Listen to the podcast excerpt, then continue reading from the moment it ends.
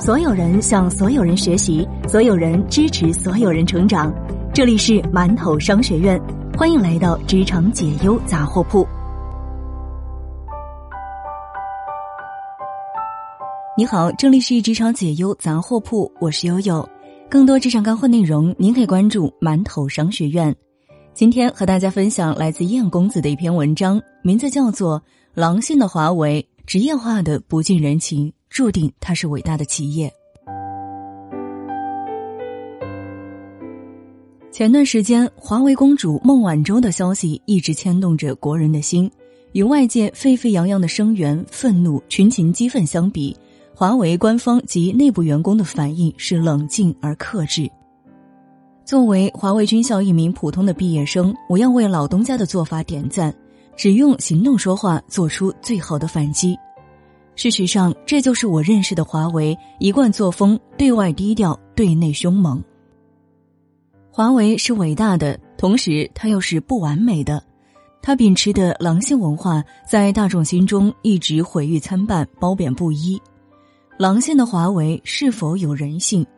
今天，我想从离校学子的角度聊聊工作期间华为曾经对我的三次洗脑。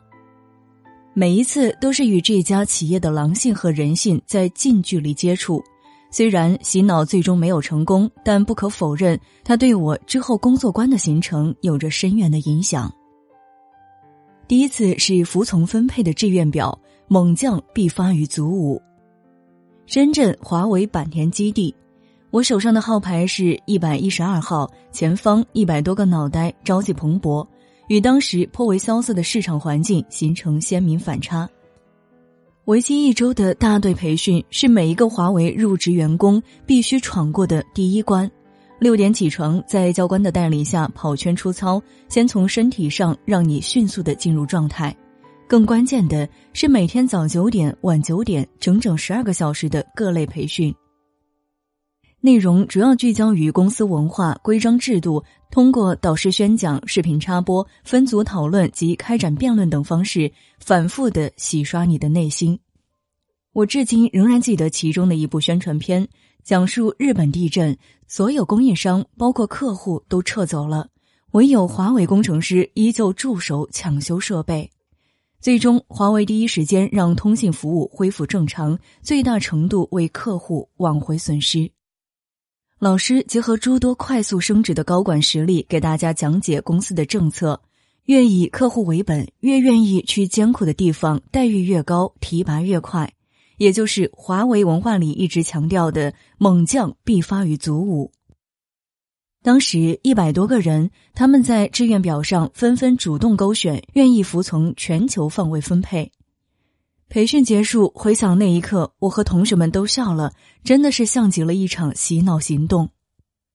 多年以后，当我和当初的同学聊起这一幕，我们依然觉得这是华为上的第一堂洗脑课。国外有些地方环境艰苦，甚至战火纷飞，危险重重，可是华为人不退，这是狼性。人生每个阶段，我们要的、看重的东西各不相同，这是人性。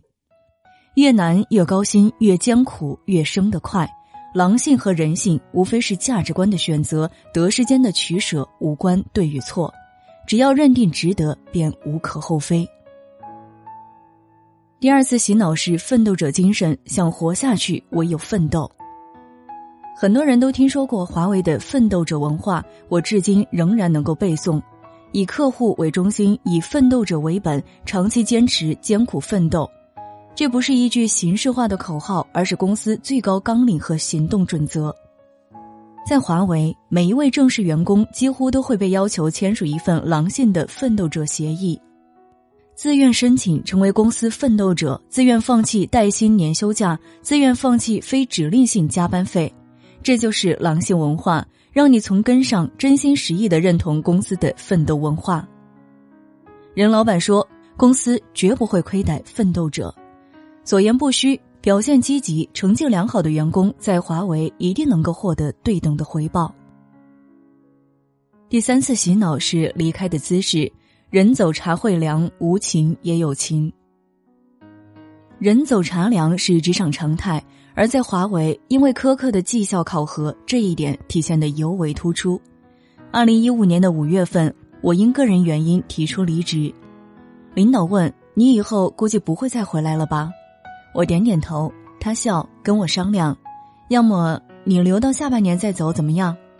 我立刻会议，待到下半年。公司启动年度考评，我就可以帮部门背一个 C。华为的制度会为绝大多数部门分配考核 A、B、C 的指标比例：A 次年大幅涨薪，职级提升；C 不涨薪，甚至是降职降薪，连续两年 C 直接辞退。